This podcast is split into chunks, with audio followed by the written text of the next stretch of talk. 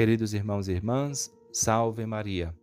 Hoje é quarta-feira da quinta semana da Quaresma e o evangelho que a liturgia nos apresenta hoje é o de São João, capítulo 8, versículos de 31 ao 42, onde Jesus diz aos judeus que nele tinham acreditado: Se permanecerdes na minha palavra, sereis verdadeiramente meus discípulos e conhecereis a verdade, e a verdade vos libertará.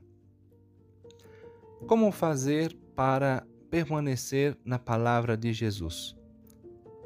Antes de mais nada, devemos dizer que não é possível se a nossa vida é uma vida verdadeiramente racional e responsável, que nós não nos façamos a pergunta essencial sobre o centro de nossa fé, ou seja, sobre o Evangelho. Nós nos chamamos cristãos porque cremos em Cristo de acordo com o que o Evangelho nos diz sobre Cristo e de acordo com o que Cristo nos disse no Evangelho. O Evangelho é uma exigência, um chamado a um estilo de vida, a imitação de Cristo. Isso significa para nós uma conversão constante.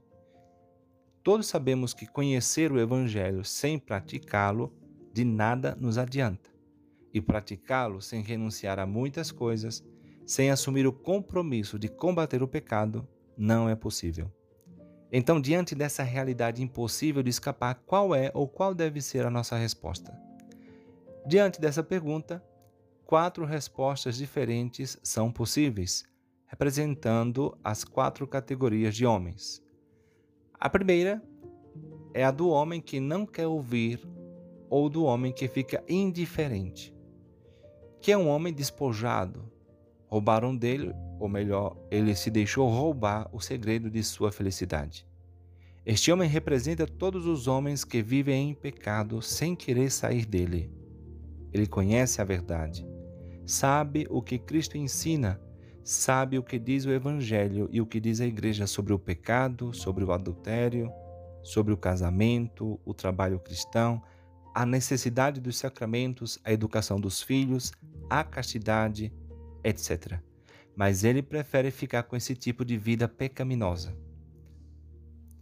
A segunda categoria de homem é a do homem inconstante, o homem que começa a praticar o evangelho com alegria, a vida verdadeiramente cristã, a vida dos sacramentos, formação espiritual, mas quando percebe que isso o fará experimentar momentos difíceis, ele abandona tudo. E quantas vezes também nós começamos e depois deixamos tudo pela metade?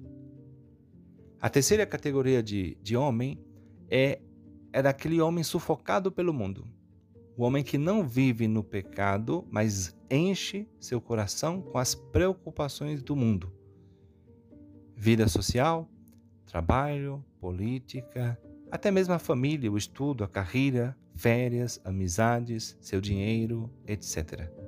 O seu coração está verdadeiramente preocupado com essas coisas, ou seja, ocupado antecipadamente. Não há lugar para o Evangelho, para a igreja, para a missa dominical, para Cristo, para a confissão dos pecados.